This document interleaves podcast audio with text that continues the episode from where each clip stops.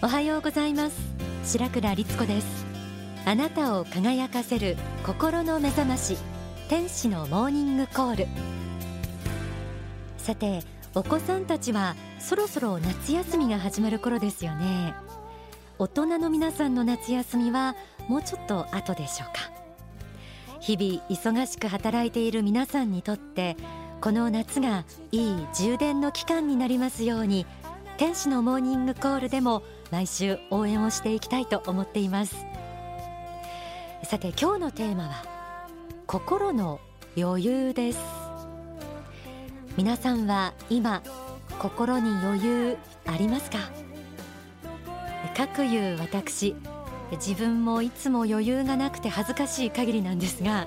皆さんも仕事に家事にまたはいろんなしがらみですとか複雑な人間関係に日々追われている感覚があるんじゃないでしょうか。今日は幸福の科学大川隆法総裁の書籍の中から仕事と愛をテキスト代わりに心に余裕を持って充実した毎日を送るためのヒントを学んでいきます。題して心に余裕持てていますか？書籍には心に余裕を持つといろんな面でいいことがあると説かれています。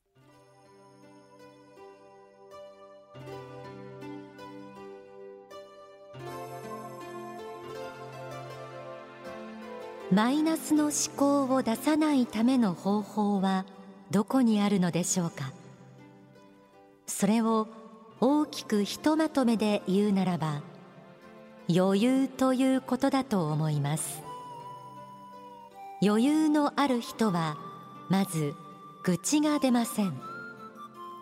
また心に余裕のある人はそう簡単には怒りが出ません。すぐ怒りが出る人というのは心に余裕がなく考え方が狭く短気です。また他人に対する嫉妬心でも同じことが言えましょう。自分自身に対して十分に自信があり他の人に対して寛容な心があればひがみというものはそう簡単に出てくるものではないのです。あるいは妬み嫉も自分に自信と余裕があればそう簡単には出てこないものです。このように考えてくるとどうやらすべてについて言えることはゆとり余裕というものがあればマイナスの思考が出てきにくいものだということでしょう。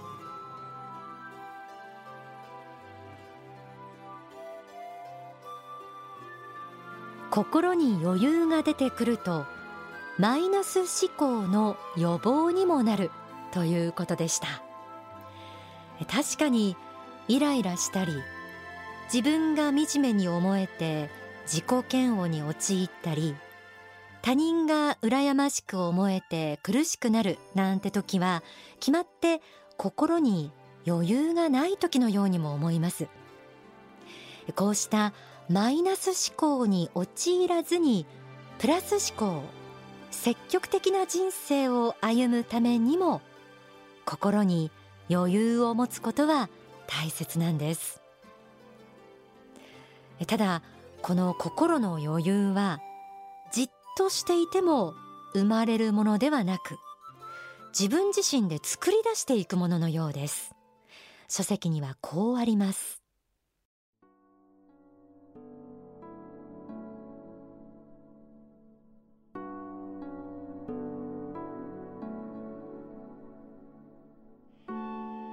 向こう1ヶ月か3ヶ月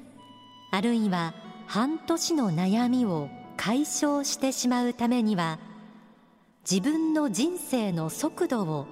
少し早めてみる必要があります。つまり予習型人生を送るということが大事になってくるのです。先取りしていくという考え方をしていくと自然自然と余裕が生まれてきます。例えば締め切りギリギリになって苦しむのではなく必要なことは早め早めに片付けていくという考え方があります。物事を後手後手に処理しようとしていないか夏休みの終わりになってから慌てて宿題をどうにかしようとあがく子どもたちのようではないか。一年遅れで勉強についていくような受験生のようではないかということを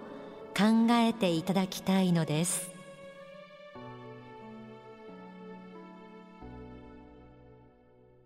予習型人生という言葉が出てきました、まあ、予習というと学生時代のことを思い出す方も多いかもしれません。皆さんは学生時代に勉強の予習をするタイプでしたでしょうか？次の授業で習うところを先取りして自分で学習するタイプだったでしょうか？この質問も投げかけている私自身恥ずかしながら夏休みの終わりギリギリになってやっとお尻に火がつくというタイプでした、まあ、当時を振り返ってみると予習をする習慣のある友達は、まあ、いつもどこか余裕があるように見えましたね。でこの予習の考え方は勉強だけではなくて人生全般にとっても大事なようです。人生に起こるさまざまな問題に対して単にその場しのぎで解決していくだけではなく先を見越して前もって準備をするという考え方。これは仕事においても家庭においても生かすことができそうです。そしてこの予習型人生を歩むことが心に余裕を作るためには大切だということなんです、えー、さらに書籍仕事と愛には心に余裕を作るためには問題を先取りするだけではなく将来に向けて自分作りをしていくという自己投資の考え方が大切だと説かれています。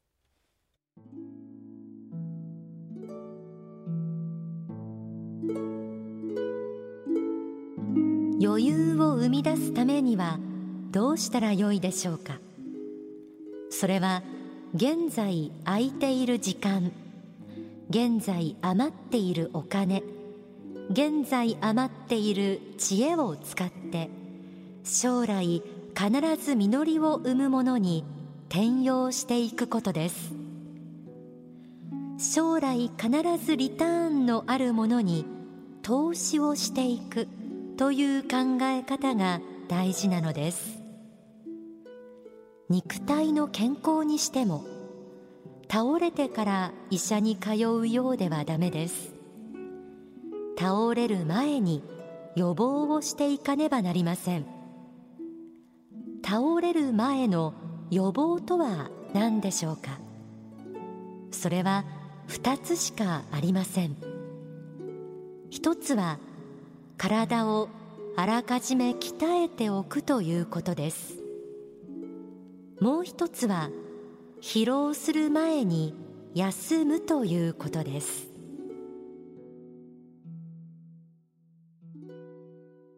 将来必ず実りを生むものに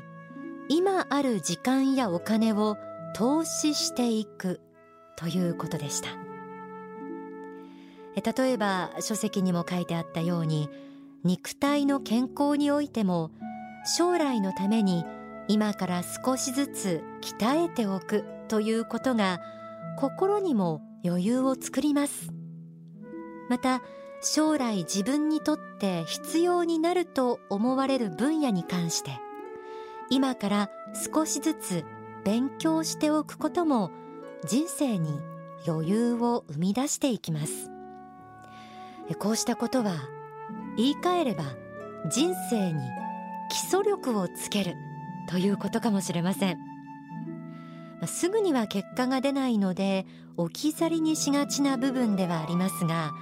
この基礎力がついてくるとちょっとしたことでぶれないしなやかな心ができていきます。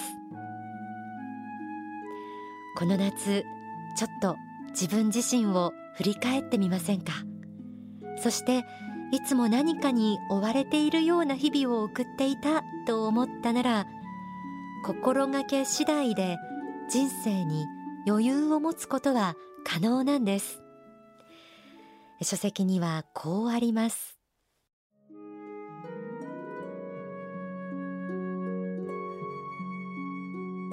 余裕を生み出す方法は考えればいくらでも出てきます。その基礎にあるものは何かというと事前に用意をしようとすることです。予習型人生を生きるということに尽きるわけです。そのためにはどうすればよいかというとまず心構えを持つことが出発点です。予習型人生を生きようという心構えを持つことによって方法は次から次へと生まれてくるのです。そして余裕が生まれます。そこに愚痴のない生活が展開します。そこに不平不満のない人生が展開します。そこに怒りや嫉妬のない世界が展開します。こうした天国的な生き方をしていただきたいものだと思います、えー、つまり余裕というのは仏の御心にかなった心境だと言えそうです。人生いろいろなことが不意打ちで襲ってくることもありますよね。でも心に余裕がないといざという時に瞬発力が出ないとも教わっているんです。心に余裕を保っていることでいざという時に自分の持っている瞬発力が出せます。今日は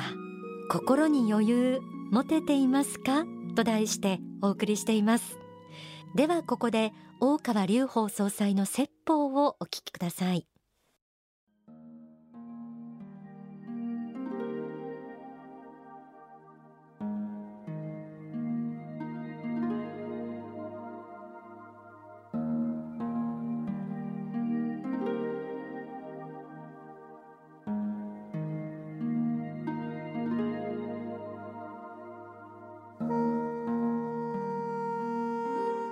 まあ、何かの仕事に追われて追われてですねもう何も考えられない。俺は忙しいんだってこういつも言って残業残業忙しい忙しいばっかり言ってる人は何かちょっと知恵とか技術に足りないものがあるんじゃないか、まあ、体力も含めて何か足りないものがあるんじゃないか。それをもうちょっと自分で訓練し鍛えることによって先見性のある仕事ですね予測して少しはでも早くして余裕を作ることができないか。ゆとりっていうものもですね最初からこう遊んでてゆとりが出るなんてことはなくてですね一定限度やらなきゃいけない仕事をですね例えば1か月かかってやったらこれだけの仕事をしなきゃいけないっていう仕事をもしこれを15日でやることができたら残りの15日これがゆとりが発生しますね。ここでまた新しいことを探求してもいいし新しい仕事をしてもいい。ね。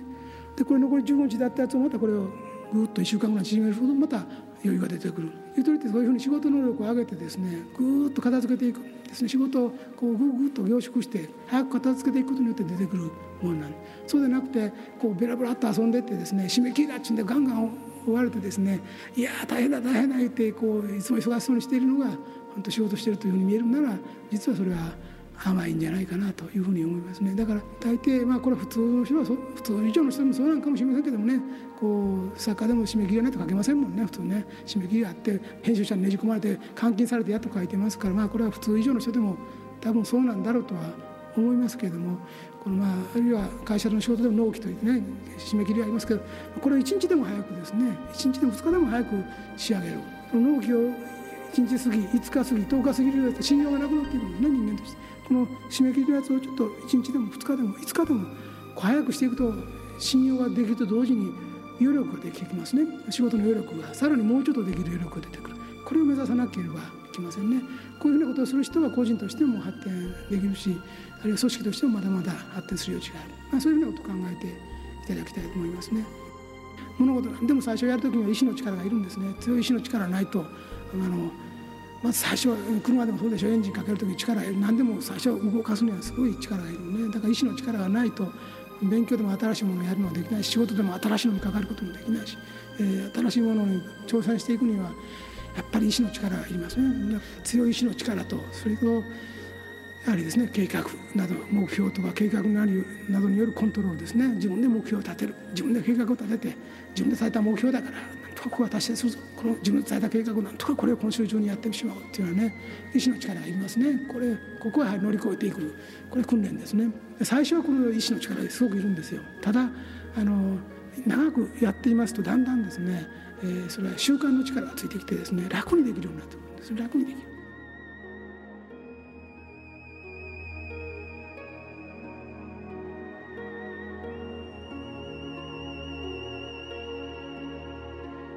お聞きいただいた説法は書籍青春の原点に収められています。